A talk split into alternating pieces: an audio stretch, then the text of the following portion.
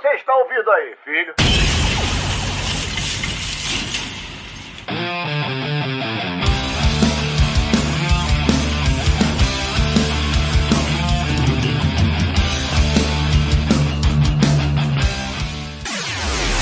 Sinfonexp. Salve, salve galera que acompanha aí o Sinfonexp aqui no Nexp Podcast, dando segmento ao entretenimento musical. Hoje recebendo mais um entrevistado, mais um grande artista aí do universo underground, do universo independente. Olha, tá muito especial. Sou Cláudio Simões mediando esse episódio, mas especial mesmo é a presença Felipe de Oliveira. Seja bem-vindo ao Sinfonexp. E Klaus, obrigado. Eu agradeço bastante pelo convite. Ele que está em ascensão na sua carreira. Agora a gente vai saber um pouco mais sobre o Felipe, sobre a música que ele faz, sobre esse som que ele está propagando aí para tantas pessoas. Mas de início nunca é fácil falar sobre nós mesmos, Felipe. Então eu queria saber como você se apresentaria para o público. Rapaz, pois é, é já começa com a, com a pergunta difícil, né? É, eu acho que eu diria que eu sou alguém inquieto, angustiado e que usa disso, é, se vale disso é, no, seu, no seu trabalho como artista, né? Eu acho que eu escolhi a voz como meu veículo hoje, né? Como minha forma de, de tocar nisso, assim, de certa maneira. É, mas não só, eu acho que me interessa também muito uma sinestesia, por assim dizer, porque eu acho que eu não consigo me conter ao som. A imagem para mim é muito importante, sabe? Então, eu sempre fui mais de show do que de disco, por exemplo. Então, sempre me interessou muito assistir a música. Então, eu acho que eu é, é dessa maneira que eu penso na música hoje, sabe? Assim, através de imagens. E, e eu acho que talvez para começar já esteja bom. É, nunca é fácil, né, se apresentar. E essa questão da imagem, eu acredito que é uma sensibilidade muito legal também, né? E você, como gosta da imagem, produzindo música, então a sua sensibilidade vai passando para as pessoas. E aí, quando você decidiu entrar né, no cenário musical, iniciar de fato essa carreira, e qual foi o insight que te fez é, parar e pensar assim: eu vou de verdade agora entrar no mundo da música? Olha, é, tem uma, uma preparadora vocal que chama Babaia Moraes, que ela é muito, muito renomada, inclusive. Ela foi minha professora de canto, é minha professora de canto, mas é, ela talvez seja a minha professora de canto mais antiga, assim. A primeira, eu tive aula com várias pessoas, mas ela foi a primeira, assim. É, e foi a que permaneceu também. Eu, eu, passei pela mão de várias pessoas, mas com a Babai eu permaneci e tô com ela até hoje. A gente trabalha junto, a gente sempre faz tudo, todas as coisas juntos, os meus trabalhos na música e tudo. É, e ela, no início, assim, quando eu comecei a cantar, quando eu falei para ela que era para valer, que era uma intenção profissional e tal, é, quando ela foi vendo assim os meus primeiros passos, ela, ela disse assim: Felipe, você se atira do penhasco. eu acho. E eu acho que essa, essa figura que ela usou é, é, é, interessante, assim, eu acho que descreve mesmo, de certa forma, assim, a minha, a minha maneira de me conduzir nisso, assim, porque eu acho que eu sempre arrisquei muito. É, então, eu, na verdade, é, eu comecei. Eu, essa, essa coisa que eu tava falando da imagem não é à toa. Eu me formei em cinema, né? Eu sou graduado em cinema. E eu achei que eu ia trabalhar com cinema. A minha vida inteira, desde criança, assim. Eu tinha plena certeza de que eu ia trabalhar com cinema. Um desejo muito forte de trabalhar com cinema. E aí eu formei em cinema, fiz, é, trabalhei em equipes, integrei equipes de filmes de festivais, fiz alguns curtas-metragens eu mesmo. E eu entendi que meu desejo tinha mudado, que não era exatamente aquilo. E foi uma coisa meio dura, porque, porque era, uma, era uma coisa tão antiga, desde criança, assim. É, e a música sempre foi um desejo muito forte também, mas eu achava que o cinema era, era o fazer e a música era a fruição para mim. Mas eu fui entender que só estava me faltando mesmo era assumir coragem para assumir que a música também podia ocupar um lugar de fazer para mim, né? Eu podia fazer música, assim. É diferente porque a música, a música a gente, o canto pelo menos, né? Porque assim, o cinema você vai estudando, você vai aprendendo, você vai. O canto tem uma coisa que te expõe imediatamente, né? Assim, que te torna vulnerável a partir do primeiro momento. Você abre a boca, dá uma nota e aquilo já é assim muito é,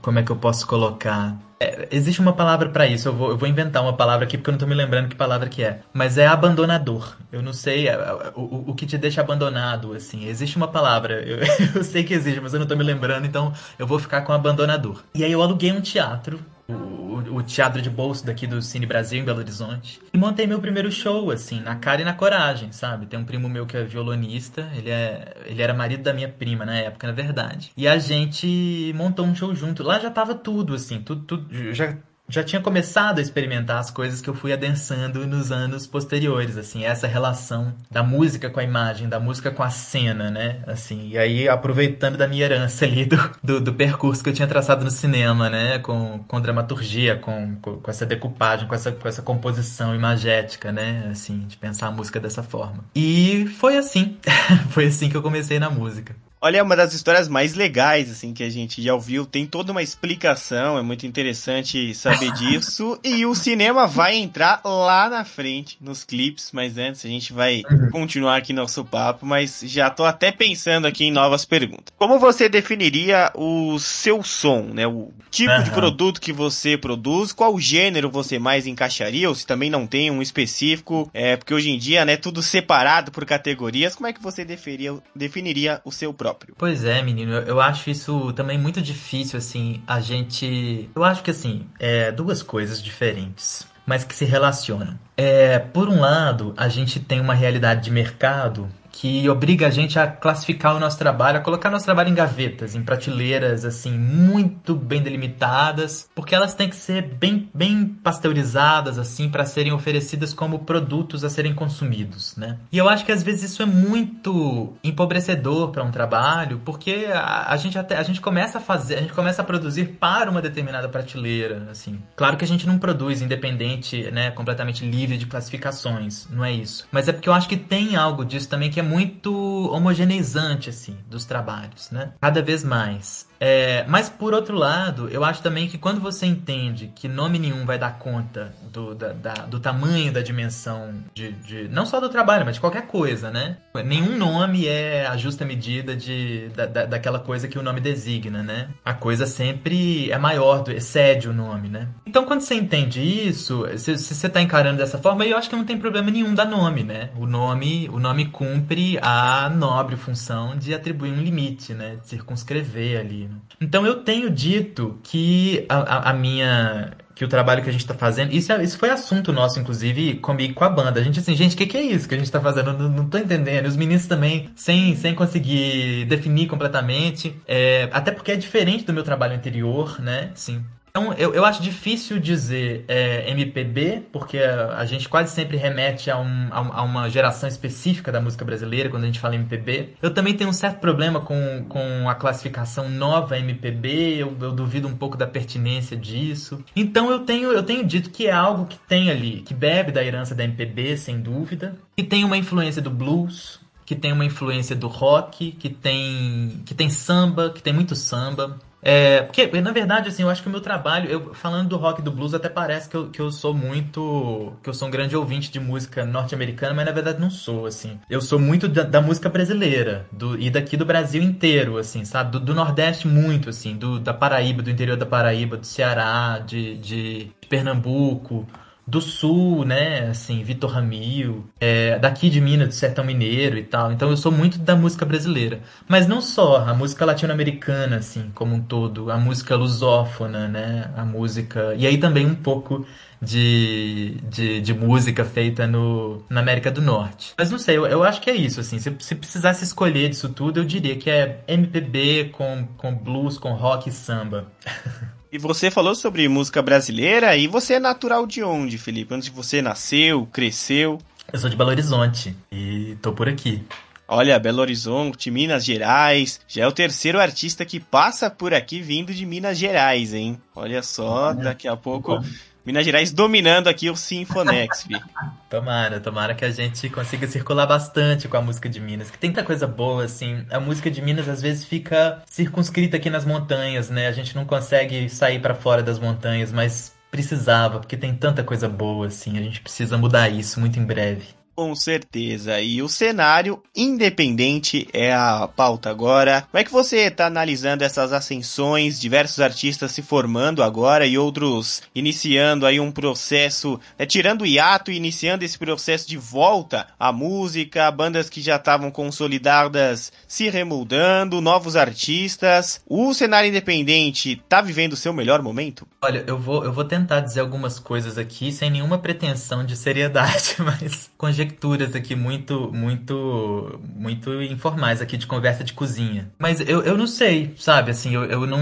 eu não, eu não diria sim para sua, para sua pergunta, né? Não diria que sim, o cenário independente está vivendo o melhor momento, mas também não dizer que, não diria que não, assim. É, eu acho o seguinte, a gente Talvez a gente esteja vivendo o momento em que o cenário independente mais está contaminado pelo, pelo, pelo cenário não independente, pelo cenário industrial, pelo cenário é, capitalista bruto, por assim dizer. A, a gente está inventando novas formas, novas estruturas de, de, de, dominação, de controle, e se antes a gente tinha. É, se antes isso era feito mais, de certa forma, de cima para baixo, né, assim, com estruturas dominadoras que impunham, né, assim, a força, é, agora isso não existe mais, né, a, a, coisa é feita de uma maneira subrepetícia ali, subterrânea, muito sutil, e, e, eu acho que essas dinâmicas de poder, elas agem justamente na nossa subjetividade, né, assim, é, é assim que elas conseguem a sua perpetuação, é assim que, né, é, então, o, o, o, artista independente, até pela questão dos, dos, dos, das plataformas digitais, né? Assim, do, do, do domínio hoje, de como é que isso é hoje muito presente no mercado, né? A gente tem a impressão de que a gente está criando uma música mais diversa, mas eu acho que a gente está criando música cada vez mais pasteurizada, assim, cada vez mais homogênea, sabe? É, é, é uma coisa meio, meio como a, a McDonaldização da, das coisas, assim, sabe? Você vai no McDonald's e você tem 30 opções, assim. E você acha que aquilo é muita opção, porque você tem um McChicken, você tem um, um Mac, eu não sei o nome dos negócios. Mas, mas na verdade, você tem a impressão de que aquilo foi feito sob medida para você. Mas na verdade, na verdade mesmo, a diferença entre um e outro é mínima, assim, sabe? É, é, é, é muito pequena. Então eu acho que o, o, o capitalismo, nessas formas de apresentação mais recentes, né, assim, esse capitalismo do algoritmo, né? Esse capitalismo que, que, que, algumas pessoas chamam de capitalismo cognitivo, né? Que é o capitalismo que explora o seu trabalho cognitivo, né? Não mais o seu trabalho braçal ou o seu trabalho material, mas o seu pensamento, né? O seu like, a sua curtida, o seu play, né? Assim. Ele, ele... É isso, assim. Eu acho que ele, ele age na subjetividade e ele e ele, e ele tem essa capacidade de se invisibilizar, né? Por assim dizer, assim. Então a gente está criando mais bolhas do que, do que diversidade, sabe? Assim, o Spotify faz isso, eu acho. É, é, é uma estrutura que favorece quem já tem, né? Assim, quem tá lá dentro e já tem plays vai ganhar mais plays. Eles colocam a responsabilidade nas costas do artista independente, né? Assim, do pequeno artista, assim, como se fosse só depende de você, sabe? Vá lá, você tem seu chicotinho na mão, para bater nas suas próprias costas, assim. Mas a gente sabe que não é bem assim, né? Que existe uma, uma, uma, como é que eu posso dizer, uma contradição que é sistêmica, né? E que essas, essas grandes empresas, esses grandes donos de indústria, assim, que continuam detendo os meios de produção, né? Assim, a gente, a gente, é porque assim, por um lado, realmente a produção está muito mais acessível. E isso é muito bom, né? Assim, que a gente possa fazer, que a gente possa mostrar, que a gente possa publicar, enfim. Mas é uma ilusão achar que, que o poder de, de escolher o que vai assistir, de, o poder de selecionar, de curadoria ou enfim, é das pessoas, é do público, assim, é de quem vai. Esse é um poder que continua nas mãos de quem, de quem, de quem detém mesmo os meios de produção ainda, sabe, assim. Não é uma coisa democratizada, né? Uma coisa é você poder fazer da sua casa. Outra coisa é você deter os meios de produção, monopolizar os meios de produção, né? E essa galera ainda é quem determina o que que vai ser escolhido lá para ouvir, o que que vai, né? É, é, é, tem muito a ver com o capital mesmo, né? Ainda, assim, de novo. Ah, perfeitamente, né? Eu acho que isso é, é um comentário que você fez muito necessário e que às vezes muitos artistas não expõem, né? Esse lado, então é muito importante ter essa opinião, né? Aquela mesma coisa do streaming, né? Se eu assinar esse streaming A, eu vou ver tudo que tá lá dentro e posso uhum. escolher diversos. É, no, no catálogo posso escolher diversas coisas para assistir, mas no streaming B não tem as coisas que tem no A, então eu vou ter que assinar o outro para eu poder assistir e isso vai monopolizando. Nunca vai acabar, né? Também as plataformas é. de streaming de áudio também acaba acontecendo isso.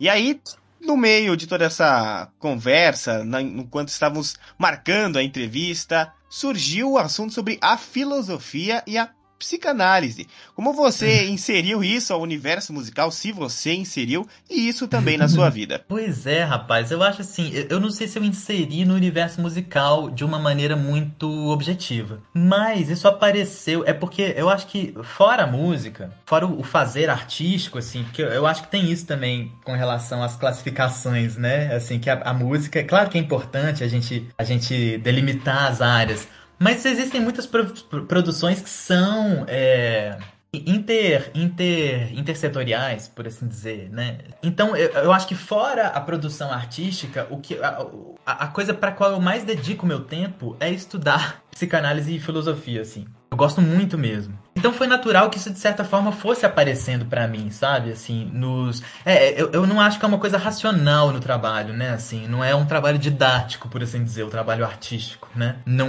não tenho nenhuma pretensão intelectual com o trabalho na música, não é isso. É, mas à medida que eu fui estudando, inclusive sobre os temas que eu tinha escolhido para cantar ou para, enfim, isso foi me possibilitando evoluir ali, adensar e transformar, inclusive, aquele, aquele tema.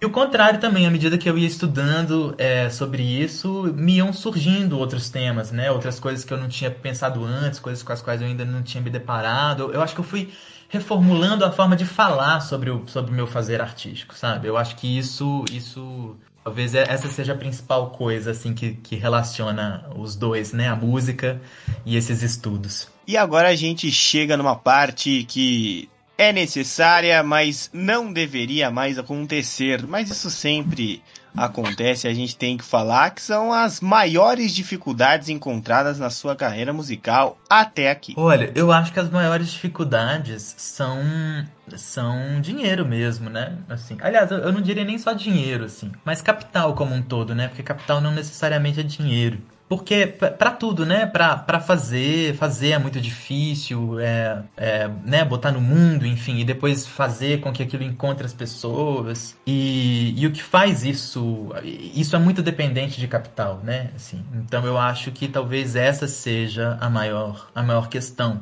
Mas nunca foi um impeditivo, né? Assim, a gente dá jeito. E já falando, né, nessa questão de colocar isso para as pessoas, é, como é que você está angariando novos fãs e qual é o retorno né, do seu trabalho até o momento? Se você tem recebido aí algumas pessoas para comentar sobre o que você produz, os haters a gente deixa de lado, deixa só as coisas positivas. É por aqui. Pois é, só. Nossa, eu, eu quando eu participei do The Voice Brasil, eu fiquei impressionado, assim, com como existe haters, né? Eu, foi, foi um choque para mim, assim, quando eu, quando eu abri o vídeo, assim, que eles tinham postado no YouTube e a quantidade de comentário de gente. Muita coisa muito legal, mas também muita gente, assim, falando muito mal. Eu falei, gente, isso é real, né? O, o hater é real. Agora, olha, eu, eu acho essa palavra fã eu acho curioso, né, pensar dessa forma, assim. Eu, eu, eu, eu penso assim, se eu tiver gente, é, fruidores, né, assim, que estejam dispostas, que estejam interessadas no meu trabalho, né, assim, é, eu vou estar muito feliz, assim, que o meu trabalho se encontre com, com essas pessoas. E eu acho que a ordem é, é um pouco essa mesmo, assim. Eu acho que a gente faz. É, bom, eu, eu, acho que talvez né, outras pessoas podem fazer com outros propósitos, seguindo outras, outras direções, assim. Mas eu penso muito que a gente faz sem, sem sem essa pretensão, né, assim, sem, sem achar, sem, sem, sem se direcionar, sem se endereçar, assim, a um público específico, a uma pessoa específica, um, né, assim. Mas justamente porque você faz, porque é do seu desejo fazer, né, muito forte, e aquilo vai se deparar com quem, com quem esteja lá para ouvir, com quem esteja lá para fruir. Eu, eu procuro muito, assim, é me tento, assim, pelo menos, não cair nessas armadilhas, assim, contemporâneas, né? Assim, dos, dos imperativos do que, se, do, do, que se deve fazer, do que se é obrigado a fazer para se atingir um determinado, um determinado objetivo de divulgação de público, de marketing, né? Ou enfim. O que não significa que eu negligencie isso, né? Pelo contrário, eu acho que eu me, me dedico muito a isso, assim. É, então é isso, eu tô aqui fazendo o melhor que posso, na medida do possível, e eu tenho recebido retornos que me deixam muito pleno. Com esse trabalho que a gente lançou agora, o Terra Vista da Lua, assim, nossa, eu fiquei pleno, sabe? Assim, a gente lançou tem pouco tempo, né? Tem duas semanas. E receber o retorno do pessoal, assim, realmente foi esse momento de parir o trabalho, né? De botar no mundo, assim, depois de anos de trabalho, dois anos e meio de trabalho, como foi o caso desse, assim. É comovente, né? É emocionante, assim. É, é, é, é para isso, né? Exatamente para isso. A gente já vai falar do Terra Vista da Lua e a gente tá nesse, nesse papo aqui. Você citou o The Voice. E como é que foi participar? E qual a experiência, assim, que você extraiu de mais positiva de todo esse processo? Ô, Klaus, foi ruim. Foi assim, é... eu acho que tudo isso que eu tava descrevendo lá no princípio, né, participar do The Voice, eu era muito novo, tinha 22 anos, é... foi, foi quando eu entrei em contato com o lado mais baixo disso, assim, desse mercadão, assim, e é, é assim, como você é tratado como, como boiada, assim, sabe? E... Mas, mas teve muita coisa que foi muito legal, assim, porque por eu ter participado né, do, do, do programa, é, eu fiz uma campanha de financiamento coletivo, né? Eu me aproveitei ali daquela breve visibilidade, que, e isso é uma coisa que me deixa muito impressionado, assim. Se aparecer na Globo cinco minutos, é, às vezes uma relevância maior assim perante a um público do que você ter construído um trabalho durante anos, né? Assim, e tô dizendo isso não não como elogio, claro, né? Fazendo uma, uma crítica de certa forma, assim, mas se é assim que as coisas são naquele momento, eu, eu, eu me aproveitei disso para lançar uma campanha de financiamento coletivo e angariar fundos para fazer o meu primeiro disco na época, né? Isso foi na época do meu primeiro disco. Foi, foi uma experiência, é, enquanto experiência foi muito legal, foi importante para mim, assim, é uma experiência que eu, que eu trago comigo, assim. As pessoas que eu conheci naquela ocasião, olha, eu conheci Nina Pansevski, que é uma preparadora vocal de, de lá do Rio de Janeiro, que trabalhou com todo mundo, assim. Eu acho que ela foi o encontro, foi a coisa que eu mais levei para mim, assim, que eu carreguei para minha vida o que ela me disse lá naquele dia, assim, com relação a questões vocais mesmo, né? Assim, são coisas das quais eu me lembro até hoje, já tem anos isso, né? Mas eu sempre me lembro dela, assim, em alguns momentos, em alguns momentos de, de, de angústia com relação à voz, assim, sabe? Às vezes converso com ela, às vezes mando uma mensagem para ela, assim. Então é isso, foi. Teve seus. Teve os seus. Teve as suas delícias também. É o mercado da música no mais puro suco do entretenimento pro público, mas pro artista não é tão bom assim. Já teve outros profissionais que já passaram por experiências assim, eles não têm boas recordações. Mas falando um pouco mais de. Vamos esquecer essa parte agora, Felipe. Vamos falar um pouco mais de você. É, as inspirações, né, para as criações e as suas referências principais, o que mais te inspira na hora de criar um som? O que, que mais me inspira? Eu, eu não sei se tem alguma coisa fixa, assim, específica que me inspire. Eu acho que o que eu posso dizer é porque assim, eu sou intérprete, né? Eu não componho, o que não significa que, que, que eu não seja autor, né? Claro, eu, há uma autoralidade, né, do trabalho que é a autoralidade do, justamente do intérprete, né? Assim, de compor, de arregimentar um repertório, de, de, de pensar, é, no, no caso do, do trabalho que a gente faz. Tudo é feito muito coletivamente, é, então essa parte, né, as coisas não são delegadas assim, ah, eu sou um intérprete que contratei um produtor musical, eu contratei um diretor musical.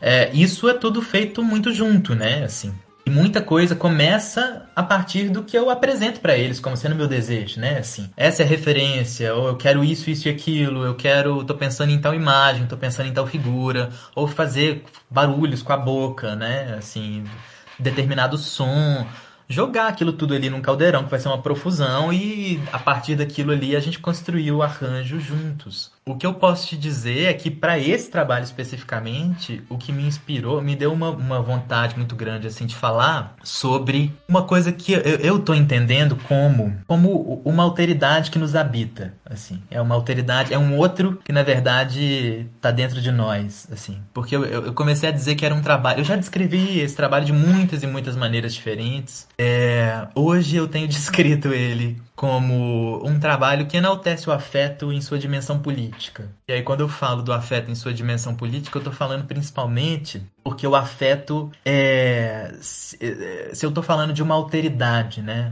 Um, um, outro, uma coisa que é estrangeira a nós, né? Uma coisa que vem de fora, mas que está dentro da gente, né? Eu tô falando de uma coisa de fora, né? De uma coisa que diz respeito ao social, que nos invade, né? Que nos forma, que nos inicia, que nos catalisa enquanto sujeitos, né? Assim, eu acho que é, é o que nos forma, né? Assim, os nossos primeiros relacionamentos, os nossos relacionamentos com os nossos pais, com os nossos cuidadores, enfim, que vão incutir na gente essa alteridade, né? Que depois a gente vai assimilar e que a gente vai achar que é nossa, que é, que é essencial nossa mas que na verdade não é bem assim. Não deixa de ser singular, nossa, né? Assim. Mas não veio com a gente pro mundo, não nasceu com a gente, né? Nos foi ofertado por um sistema social, cultural, linguístico, por um relacionamento afetivo com um outro, né? Mas a gente, a, a gente às vezes a gente acha que isso é tão nosso que quando a gente entra em contato com isso que não é muito claro pra gente, né? Claro, assim, eu, eu tô dizendo coisas que, que são de ordem. É, que estão veladas pra gente, né? Que não, que não estão patentes, a gente não tem clareza sobre isso, né? E quando a gente entra em contato com isso,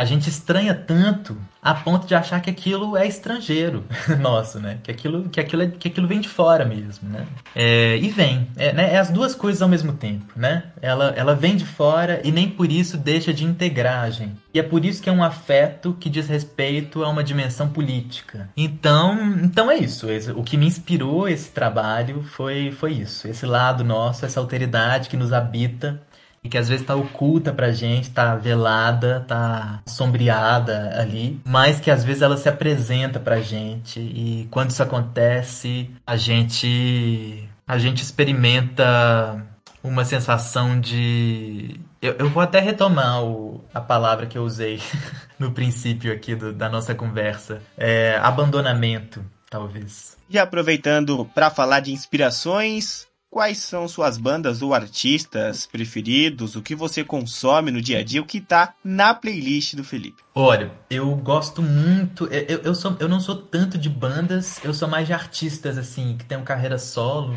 Eu gosto muito de. de. Assim, apesar, claro que a gente sabe, eu falei carreira solo, mas a gente sabe que as, que as carreiras nunca são solo, exatamente, né? Mas eu gosto muito de intérpretes, né? Eu, eu, enquanto intérprete, eu acho que eu sempre ouvi muitos intérpretes. Eu sempre fui muito a shows, assim. Muito. Uma, uma, quantidade absurda de shows desde a minha adolescência, assim. Qualquer dinheirinho que sobrava, eu guardava para ver os shows dos artistas que eu queria ir. Esses da MPB, assim, essas lendas vivas, eu vi todo mundo, assim. Eu lembro que Milton Nascimento eu ia em show.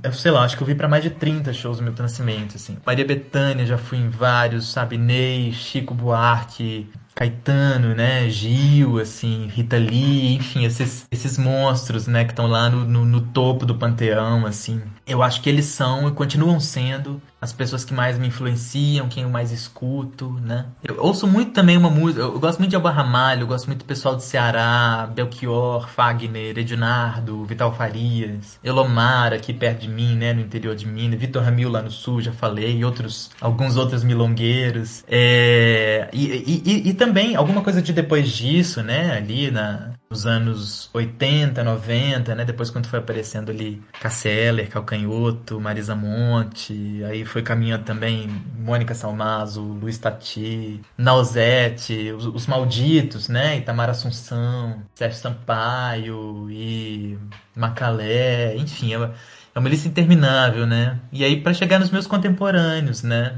Posso citar, por exemplo, Felipe Cato, Ayrton Montarroz, Almério, Laila Garran, que eu inclusive recebi no disco, Simone Mazer, é, e conterrâneos meus também, né? Contemporâneos conterrâneos que estão aqui na minha cidade, que estão aqui em Minas, né? Compositores que gravei nesse disco, inclusive, no disco anterior, ou que eu não gravei, mas que, enfim, estão aqui dividindo, construindo uma cena comigo, né? Eles sem dúvida são importantíssimos, né, para construção e aí consumi-los no dia a dia fica até melhor se você admira essa pessoa também, né, fora do universo musical. Chegamos é. em Terra Vista da Lua. Tem aqui duas perguntas que eu vou unificar, que é quanto tempo demorou, né, a produção desse álbum e também uhum. o que de diferencial tem o Terra Vista da Lua, Felipe. Olha, demorou especialmente mais por causa da pandemia, né? Porque a gente precisou suspender a produção. A gente ficou um ano com a produção suspensa. Eu já tinha começado a. Eu tava fazendo pesquisa de repertório, porque esse foi um trabalho viabilizado em diversas frentes, assim.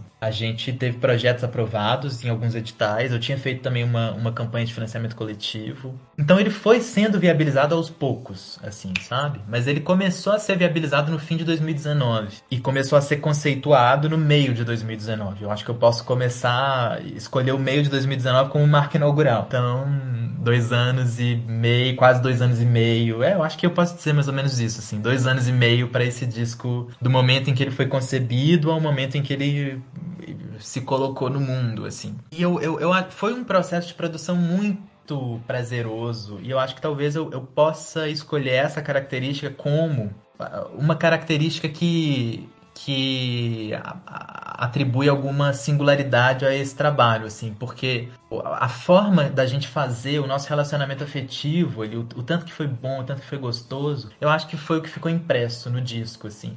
E eu acho que a gente, na verdade, assim, é, eu, eu, posso dizer algumas características, eu acho que eu não vou atingir o coração do trabalho com isso, claro, mas vou dar uma bordejada aqui, que eu acho que é um disco que é mais vazio, assim, por exemplo, em comparação com o Coração Disparado, que é o meu trabalho anterior, que era um disco com, era uma mega produção, assim. Esse disco também é uma mega produção no sentido da, da produção bem feita, bem acabada. Mas o Coração Disparado era no sentido do volume de coisas, né? Muitos instrumentos, muita pós-produção. E esse a gente foi pelo mínimo, assim. A gente queria que tivesse muitos silêncios, muitos, muitas, muitos buracos, muitos espaços vazios, assim. Então a nossa formação também, né? claro que a pandemia influiu nisso, mas não só, era um desejo também é, de que a gente fizesse com um trio. A gente gravou ao vivo, né? Os arranjos. A, a gente se encontrou de manhã no estúdio, a gente reservou oito dias no estúdio, o produtor musical Barral Lima. Ele era o dono do estúdio e os outros dois músicos, o André Milagres e o João Paulo Drummond, né? Respectivamente na guitarra e violão violão, na bateria e na percussão. A gente marcou uma semana inteira pra gente ficar por conta disso. Então a gente entrava pro estúdio de manhã e ficava o dia inteiro. Só que a gente entrou pro estúdio de manhã sem ter nada. A gente não tinha nada, a gente só tinha ouvido canção. Claro que até pela pandemia eu tinha podido imaginar muito como esse disco seria. Ele, na minha cabeça ele já estava pronto, assim. Então eu só precisava ser capaz de, de conseguir comunicar, de conseguir dizer bem assim o que estava na minha cabeça e claro, estar aberto ao imprevisto e a interferência deles, ao que eles iam trazer. Porque isso senão não tem graça nenhuma, né? Assim, eles são autores desse disco, todos eles, né? Não são músicos executores de um arranjo, não são músicos que pegaram uma partitura e fizeram uma interpretação. São músicos autores, comigo, assim, sabe, desse trabalho. E, e, e, aí a gente ia desenvolvendo o arranjo ali na hora. A gente ouvia a música de manhã, desenvolvia o arranjo na parte da manhã. A gente voltava do almoço, ensaiava, e no fim do dia a gente gravava ao vivo. Então essa quentura, assim, essa visceralidade do, do, do, do calor ali mesmo, né? Do, do, do ao vivo, da gente tá fazendo, a gente tá vivendo aquilo tudo junto, está aquela semana assim fazendo uma imersão no estúdio. Isso foi. Eu acho que isso atribuiu uma singularidade a esse trabalho, sabe? Sem dúvida, essa singularidade é muito importante. E agora, quero saber o que o disco significou para você também, né? Depois que você viu o projeto acontecendo. O que, que ele significou para mim? Eu acho que assim, é, ele não tem um significado é, num sentido absoluto, né? Assim, eu não diria que ele significa algo, eu não diria que ele carrega qualquer conteúdo, assim, que ele tenha uma mensagem ou um conteúdo informacional nesse sentido, assim. Mas ele, ele, ele para mim, assim, ele significou. Deixa eu pensar como é que eu posso te dizer isso, assim. É, quando eu te falei lá atrás, assim, quando a gente começou a, a conversar Eu te falei que eu acho que eu sou um artista inquieto, assim, e, e angustiado. Eu acho que é isso que, inclusive, move o meu fazer artístico, o meu desejo de, de, A minha opção, a minha escolha pela arte, que é uma opção que a gente, no, no Brasil de Bolsonaro, de, de 2021, e no meio de uma pandemia, e não só hoje, né, mas já de alguns anos pra cá, é uma, é uma, uma escolha que a gente coloca em dúvida mesmo, né, que a gente, a gente pergunta se é possível, mas que é uma escolha, apesar de eu me permitir colocar em dúvida. Eu sempre reitero, assim, até hoje, até então, eu confirmo o meu desejo por fazer música, o meu desejo pela arte, o meu desejo por fazer, né? Fazer o trânsito da ideia pro, pro, pra matéria, pra forma, né? Botar alguma coisa no mundo. Então eu acho que talvez esse trabalho signifique isso para mim, sabe? Assim, essa, essa ah, eu vi um vídeo da Marisa Monte outro dia dizendo isso, assim, que sucesso para ela é fazer. Eu, eu, pensei assim, muito fácil pra Marisa Monte, né? assim, mas sem querer, claro, desprezar o que ela colocou ali, porque eu achei lindíssimo o que ela falou e eu concordo plenamente. Eu sou um grande admirador da Marisa Monte, sou apaixonado pela Marisa Monte. E eu acho que a arte, ela, ela, ela tem essa capacidade de sublimar algumas questões nossas, coisas com as quais a gente tá às voltas, há tempos, questões da nossa subjetividade, da, eu acho que ela tem a capacidade capacidade de, de trabalhar isso, de tocar nisso, de deslocar algumas coisas dentro da gente, de sulcar outros caminhos possíveis que às vezes a gente não estava enxergando antes. E ela, sutilmente, né? Assim, ela, ela provoca uma, um, um leve desmoronamento. uma coisa um desmoronamento sutil. Ela arreda, sabe, assim, as, as nossas estruturas. Ela, ela, ela, ela não sei se estrutura é a melhor palavra, mas ela move sutilmente ali as nossas colunas. E, e isso nos atribui outras possibilidades, né? Assim, então a música para mim o, o que significa para mim esse trabalho é isso, né? Assim, a importância desse trabalho para mim pessoalmente. E agora a dúvida que eu tenho é mais pessoal mesmo.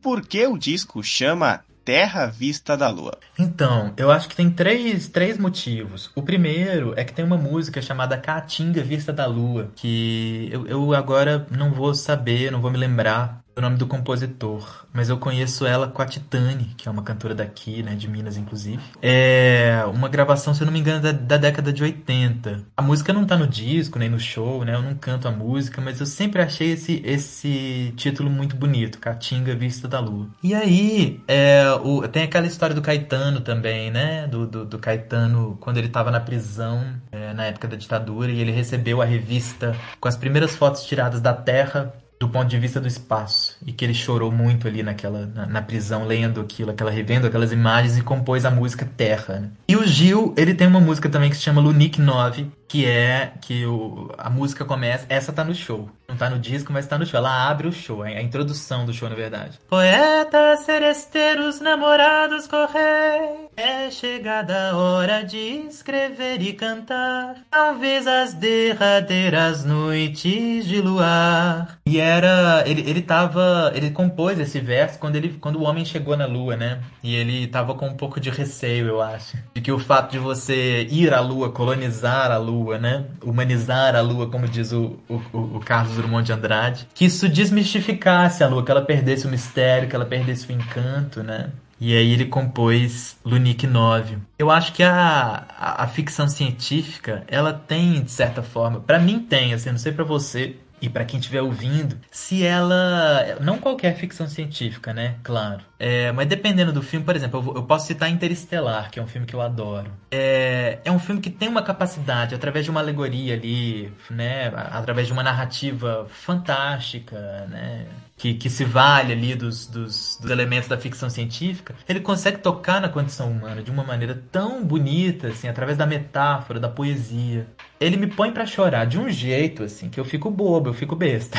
Eu fico... Então a ficção científica, ela cumpre essa função para mim. Quando eu penso nessas coisas imensas, como um buraco negro, eu não consigo me, me privar de pensar no que é muito pequeno, como a gente aqui na Terra, assim. Então eu achei que eu queria fazer um disco de ficção científica, assim.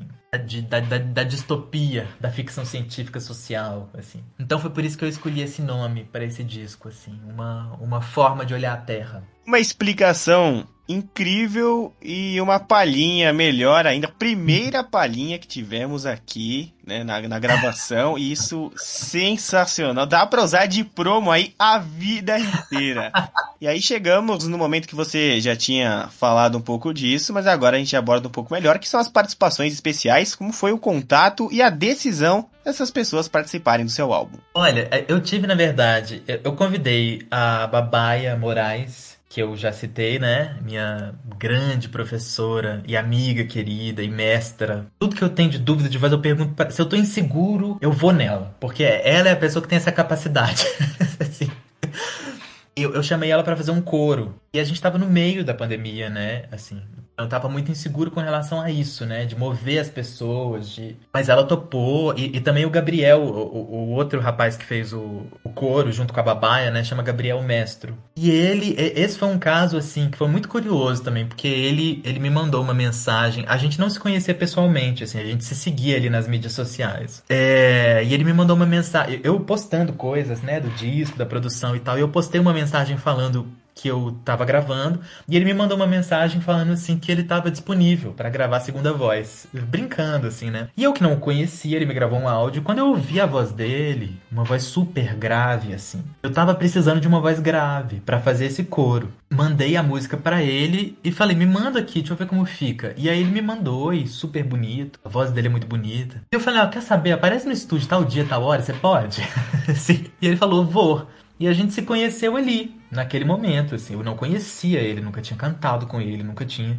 Ele apareceu lá no estúdio e gravou a voz. Eu comprei uma flor para ele, uma flor para Babaia, para agradecer pelo por terem emprestado as vozes deles. E a outra que aí foi uma participação especial mesmo, né, que a gente dividiu a faixa, que foi a Laila Garran que é uma cantora que eu admiro muito, assim. É, e eu acho que, né, a Laila, assim, interpretou a Elis Regina naquele musical que ficou super famoso sobre a vida da Elis. Ela é atriz, né, além de cantora. Ela tem o seu trabalho musical, mas tem o seu trabalho é, que conecta as artes cênicas e a música, né, nos musicais, mas também o seu trabalho de atriz. É, e ela é uma pessoa muito relevante hoje, né? Assim, para todos, para todas as posições que ela ocupa ali na arte, no fazer artístico hoje, assim. É, então, e, e, eu sempre ouvi ela muito. Eu, lembro, eu fui assistir o documentário do Chico Buarque no cinema ela canta, né, no, no documentário sobre o, o, Chico. Eu acho que foi ali que eu, que, eu, que eu. Foi a primeira vez. Eu conheci o nome dela, mas eu nunca tinha ouvido tanto, assim. Mas ali, quando eu saí do cinema, ela cantou uma canção desnaturada. E eu fiquei tão impactado com, com a forma como ela cantou uma canção desnaturada. Foi, é, é a versão mais bonita que tem dessa música. E eu queria. É uma coisa que eu busco. É, essa interseção com as artes cênicas, né? Assim, é uma coisa que eu busco muito nos shows, no, pensar o show de uma forma dramatúrgica e a, o corpo no palco, né? O corpo como um suporte ali para receber a canção. Como é que a canção se comporta no corpo, não só em termos vocais, mas também gestuais e que são coisas que estão completamente conectadas, claro. Então eu me mirei muito nela. A partir desse momento que eu a conheci, eu falei, eu que sempre mirei muito na Maria Bethânia, na Elis, eu acho legal ver quem tá fazendo isso hoje, né? Como ela, como Simone Mazer, como Almério, como, né? Enfim, não estão me ocorrendo outros agora, mas, mas existem, claro. É, então, eu não sei, pelo lugar que, que ela tinha para mim, assim, né, dessa admiração, de eu gostar do repertório dela, da voz dela e, e, da forma dela, eu achava uma coisa muito distante de mim, assim. Mas Babaia é, é amiga dela, assim. E aí eu pedi pra Babaia, né, falei, Babaia, na cara de pau aqui, manda uma mensagem pra Laila, por favor, e diz que eu tô convidando. E a Laila imediatamente, a Laila nem duvidou, ela me mandou, a Babaia me mandou, a, me encaminhou a mensagem que a Laila mandou para ela, topando de imediato imediato. A Laila não não perguntou, não, ela não quis me conhecer antes, não quis ouvir a música antes, ela mandou um sim. E isso eu achei fantástico, assim, porque ela é. Claro que a, a Babaia tinha me apresentado ali brevemente, tinha mandado alguma coisa minha. É, mas o que eu acho mais fantástico nisso é, é o tanto que isso revela a prontidão da Laila, a generosidade dela, assim, a, a, a, a predisposição dela a dizer sim. Isso eu achei, porque eu, eu acho que a, a, participação especial num disco tem, tem muito disso também, assim. Às vezes as parcerias se dão de uma maneira muito comercial. E eu não, não vou condenar isso de forma alguma, assim. Eu acho que às vezes isso é necessário, né? É, é um trabalho, né? É um trabalho que, que né? Enfim, às vezes você está fazendo uma contratação, né, para que alguém cante no seu disco, alguma coisa assim. Mas para mim, assim, pro meu caso, ainda mais eu que sou intérprete, assim, e o trabalho que eu tenho a mostrar é um trabalho vocal e de interpretação, é, eu não sou compositor daquelas canções. Então, para mim só faria sentido se fosse uma coisa muito afetiva, sabe? Eu acho, tem uma frase do Dom Casmurro que eu acho linda, que é, é a alma da gente, como sabes, é uma casa. É, e eu acho que é isso, a gente, se a, se a alma da gente, se a gente põe a alma da gente num disco, a gente tá, a gente tá abrindo a porta da nossa casa quando a gente convida alguém para cantar com a gente. Não é para qualquer pessoa que você faz esse convite. E também não é qualquer pessoa que, que topa esse convite, que vai à nossa casa, ou, ou, que, ou que topa receber alguém na sua casa também, né? Porque a pessoa também tá abrindo uma porta pra gente. Então, para mim, se não for uma coisa muito afetiva, assim, verdadeira, sabe, assim, para mim não serviria. Então eu fui, eu fui quente nela, assim, porque eu achava, eu tinha uma intuição, eu tinha alguma coisa me dizia que era com ela, assim, tinha que ser com... Ela é uma das cantoras que eu mais admiro hoje, do, do, do cenário independente contemporâneo, né, assim, dos, dos, de quem tá fazendo música hoje. E eu queria que fosse ela. E eu, e eu vi que eu tava certíssimo, assim, desde o princípio. Ela entrou nesse disco de corpo inteiro, assim. Ela, ela foi. Tudo nesse disco eu acho que foi assim. Nesse disco, nesse show tem sido assim. Todo mundo se dedicou muito, sabe? A, a, a fazer um trabalho que fosse, que fosse bonito, sabe?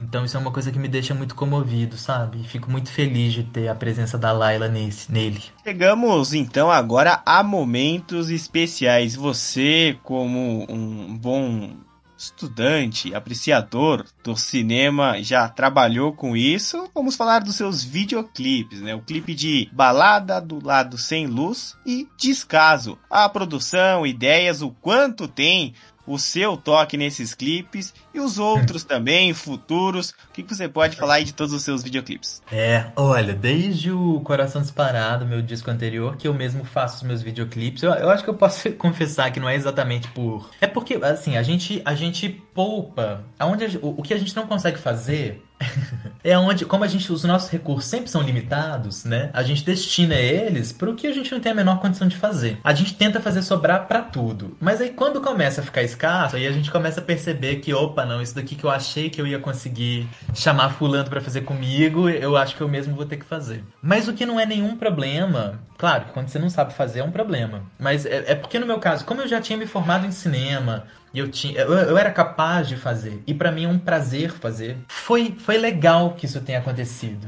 Mesmo que tenha sido por força das circunstâncias, assim. É, no fim das contas, eu achei que isso foi, de certa forma, um braço do trabalho que, que carregou uma autoria, assim, sabe? Não foi assim uma contratação, não foi uma peça publicitária de divulgação, né? Assim, ele foi também um braço estético e autoral do trabalho, do Terra Vista da Lua como um todo, né? Aquela interseção de novo, né? Da música com a imagem, com a cena, com... É... E aí, pro Terra Vista da Lua, a gente fez, teve esse que você falou, Descasos, Baladas do Lado Sem Luz e Irmão também. Que o Irmão foi o único videoclipe que eu dividi com o Davidson Oliveira, um amigo meu querido, assim, um cara muito talentoso. E, e, e esse, ele me procurou, ele falou assim: Felipe, eu queria fazer um clipe com você. Eu falei, ai, eu tava esperando era você, era você me dizer isso, vambora. E a gente fez junto, e isso aliviou muito a carga, a dificuldade que é fazer. Porque Balada do Lado Sem Luz foi mais tranquilo, assim. Claro que dá trabalho, mas foi mais fácil de fazer. Os outros dois foram muito trabalhosos, assim. Foram, olha, eu acho que mais ou menos três meses para cada um, assim. De filmar, né? Descasos eu mesmo filmei e eu mesmo editei. Descasos a gente usou um drone, né? É, e o irmão, ele filmou, né? E a gente editou em, em, conjunto. Eu montei a cena, a gente montou a iluminação ali no dia, roteirizei, né? Enfim, ensaiei. Eu convidei um bonequeiro para construir um boneco, que eu queria fazer um clipe com teatro de bonecos. E a gente editou, montou e finalizou juntos. E agora, é, a gente acabou, semana passada, a gente acabou de gravar o show, que é decorrente do Terra Vista da Lua, né? A gente, por enquanto, não fez presencial, a gente quis fazer uma gravação, a gente vai exibir online, né, na internet, no YouTube, em novembro. Presencial no próximo, no próximo ano, no início do próximo ano, se tudo der certo, né, e a gente abandonar, essa pandemia abandonar a gente de vez. Mas aí agora, essa gravação, eu pude contar também com um amigo querido meu, assim, que fez cinema comigo para fazer essa parte da filmagem, né? Ele dirigiu uma equipe lá no dia. Mas eu que tô editando também. Eu que tô fazendo essa parte da finalização. Porque, porque quem vai ter a paciência para fazer sou eu. eu. Eu que vou ser obsessivo, sabe? Assim, para pegar o, o, melhor momento de em cada take, analisar cada corte para ver qual que é o momento que tem que ser mostrado ali naquele, naquela, naquela minutagem específica. Então eu preferi eu mesmo fazer, sabe? É, o toque é especial sempre, né? E fica do jeito que a gente quer as nossas coisas. Agora, é. da vida pessoal, são três perguntas aqui para você. Os hobbies e curiosidades, né, da vida pessoal, o que, que você costuma fazer no seu dia a dia quando não tá construindo músicas? Eu, eu descobri nessa pandemia, assim, a gente precisou adaptar tanta coisa, né, da nossa vida. Eu, eu sempre trabalhei muito em casa, né, claro, que eu acho que esse é um tipo de trabalho, mesmo antes da pandemia, meu trabalho majoritariamente já era em casa, é um trabalho de base, de produção e de gestão. A gente está ensaiando, a gente está fazendo show, a gente está gravando, mas isso é a minoria do tempo, né? Assim, a maior parte do tempo você está tentando viabilizar tudo isso, né? Esse é um trabalho que envolve muito computador, muita leitura, né? Muito estudo, em termos das dinâmicas de produção do, do, do, do trabalho. Eu sempre me preocupei muito com isso, assim, com entender as dinâmicas de produção do meu trabalho, assim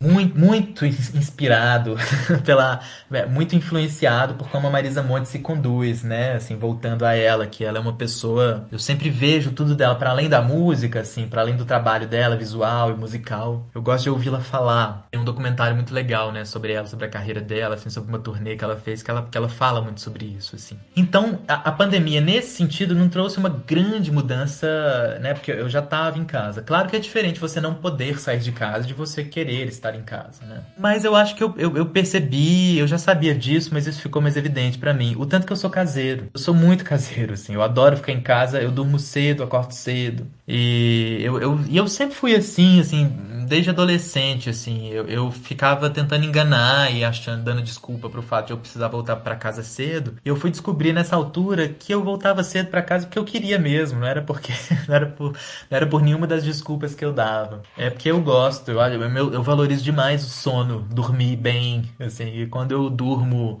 quando alguma coisa se altera, assim, nesse relógio biológico, é, eu demoro para me recuperar, sabe? Então eu tento eu tento dormir bem, tento dormir cedo, acordar cedo, mesmo fim de semana, assim. E eu gosto, eu acho que eu sou bem diurno, assim. Eu gosto de coisas durante o dia, gosto de, de coisas em lugares arborizados, assim, com luz solar. Gosto muito de receber gente em casa, de, de... Eu gosto de ficar em casa, né, sozinho também, claro, assim, lendo, leio muito, ou vendo filme, ou enfim.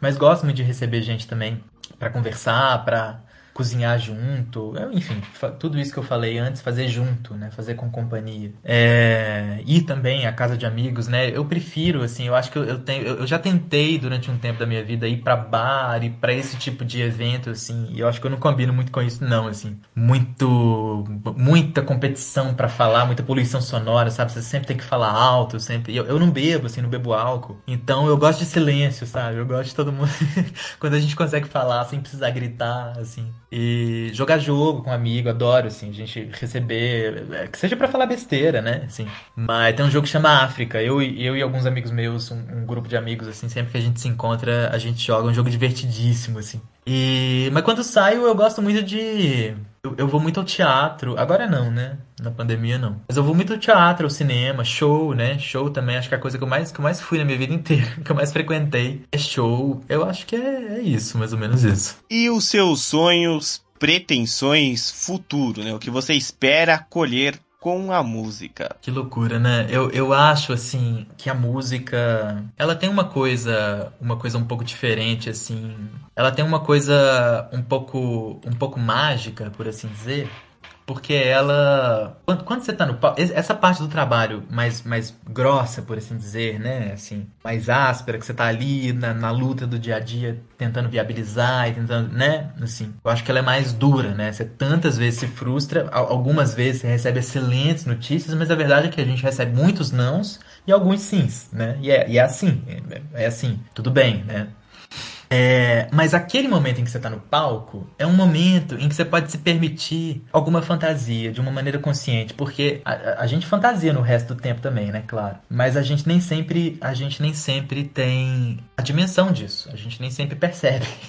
no palco a gente pode, a, a gente está brincando, né? Assim, você está fantasiando deliberadamente. Isso permite, se você tiver fé cênica, né? Assim, todo mundo vai acreditar naquilo um movimento que você jamais poderia fazer nessas outras horas do dia, né? Quando você está no palco, você pode. E todo mundo vai. Se você tiver fé cênica, aquilo vai ser bonito. E não vai ser ridículo. Não vai ser nada a ver, não vai ser, né? Assim. Então, não sei, eu acho que eu tô numa fase da minha vida em que eu aquietei algumas fantasias. De, de, dessa outra hora da vida, né? Assim, essa hora de, de, de quando a gente fantasia sem ter muita noção de que a gente está fantasiando. Então eu acho que talvez eu esteja um pouco mais, um pouco mais apaziguado com relação a algumas fantasias e, e desejante e sigo é, nem por isso menos desejante né? Pelo contrário assim sigo muito desejante assim. Muito é, isso que a gente, talvez a gente possa descrever como sonho né? Assim eu acho que acho que foi essa palavra que você usou não, não tenho certeza porque o meu desejo pela música é muito forte né assim eu acho que esse, esse desejo me, me provê coragem para ir lá e fazer, né? Assim, da maneira mais amorosa que eu puder, assim, mais afetuosa que eu puder, mas tem que ter bravura para ter uma carreira na música, para cantar, né? Assim, para querer ter qualquer coisa com a arte, para querer fazer a arte, assim, né? Então eu acho que eu acho que hoje para mim é isso, assim. Eu desejo muito, assim, desejo fazer, desejo cantar. E tô indo aqui no meu ritmo, assim, da melhor maneira que posso. e acho que é isso. Pode dizer. Não, desculpa. É só porque é o que eu pensei, talvez para concluir essa minha fala, é que é isso, assim. Eu, o, o que eu almejo com a música, o que eu quero, assim, isso eu quero brabo, sabe? É conseguir viver do, do, do, do que a música me der, assim, do que o meu trabalho com a arte me der, assim. É, de, que ele, de que ele seja capaz de. Né, eu acho que é isso, assim, o, mais importante pra vida, para mim, assim, trabalho e amor. Então, se a gente tem isso, né, e, e as coisas estão, elas estão conectadas, claro, né? A arte está conectada conectada ao amor. É, então, se eu conseguir viver do que a música me der, assim, sabe? Eu, claro que eu tenho outros anseios, que eu tenho expectativas, que eu tenho, né, assim, que eu tenho desejos e que eu sonho com muitas coisas, assim. Mas esses sonhos existem, eu acho que é isso, para colocar a gente em movimento, e a gente vai atrás deles e aí às vezes algumas expectativas nos frustram e a gente lida com a frustração da expectativa, né? A gente, eu acho que a gente não deixa de esperar, a gente não deixa de sonhar, a gente não deixa de, de expectar, a gente não, a gente não deixa de criar expectativas, nem quero, nem acho que seja saudável. Discordo completamente dessa máxima, assim. Eu acho que a gente tem que criar expectativa, né? A gente tem que sonhar. A gente vai se frustrar em vários momentos e a gente vai ter que lidar com isso. e nem por isso parar de desejar e seguir desejando. Infelizmente nosso papo vai se encerrando e eu já tenho que deixar aqui o agradecimento por todas as respostas, pelo seu tempo, pela pessoa, né, que você é, Felipe, que é um grande artista e uma pessoa ainda melhor, né, que tá aqui conversando com a gente. E a última pergunta, assim, que também já é mais um momento de reflexão, é qual é o recado que você deixa para quem tá te conhecendo, para quem já te conhece, um recado que vem de dentro mesmo, e os agradecimentos do Sinfonexp pela sua ilustre presença. Ô, oh, Klaus, poxa, olha que legal, viu? Fiquei muito feliz mesmo com esse convite. Foi uma experiência inédita para mim. Eu nunca tinha, nunca tinha participado de um podcast. E foi um prazer. Eu adorei a nossa conversa mesmo, assim. Essa noite foi muito prazerosa estar conversando aqui contigo. Obrigado mesmo pelo convite. E olha, é, vida longa ao trabalho de vocês. E olha, é, sobre essa pergunta que você me fez, eu acho que eu diria o seguinte: eu não sou muito partidário de, de conselhos ou de, sabe assim, então eu, eu vou tentar dar um falso, um, um, falso, um falso recado, assim. É, eu vou dizer o seguinte, é, retomando inclusive uma das primeiras perguntas que você me fez, né, o que a gente estava conversando lá atrás, assim, é, a gente vive um, um, um período, né, retomando aquilo que a gente estava falando sobre uma contradição que é sistêmica, né? E que perpetua uma lógica de dominação, de controle através de dispositivos que são muito invisíveis, quase imperceptíveis ali, que, que agem sobre a nossa subjetividade. É, o, que eu, o que eu gostaria de dizer para quem, quem estiver ouvindo, seja fazedor de arte ou fruidor, é, mas eu acredito muito que a arte é muito capaz de transformar isso sabe? De transformar as lógicas de dominação, as relações de poder. Porque a arte, ela opera no, na, na, na, linguagem, né? Assim, que é essa esse tijolo primordial e elementar da cultura. Então ela ela mexendo nisso, ela mexe no resto inteiro, né? Se ela desloca isso, todo, todo o resto vem com ela, a cadeia inteira vem com ela, né? É, então, claro que ela não é a única responsável por isso, existem várias outras formas de atuar nisso, mas eu também acho que sem ela a gente não chega em lugar nenhum, assim.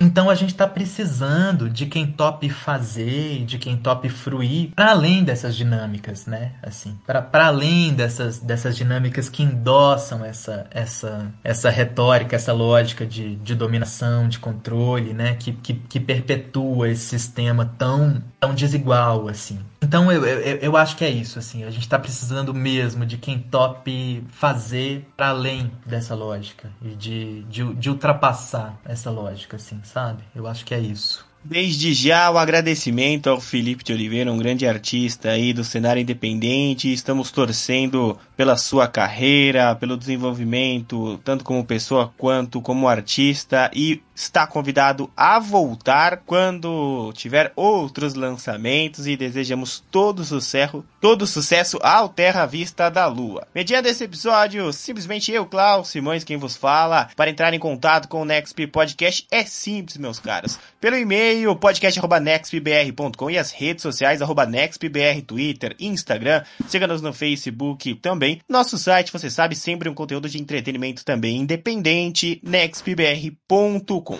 O Sinfonexp vai ficando por aqui. Só agradecimento a todos vocês, sempre em busca da próxima experiência.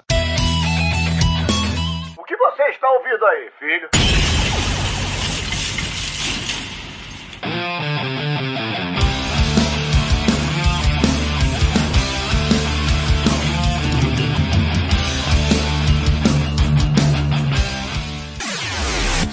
Sinfonexp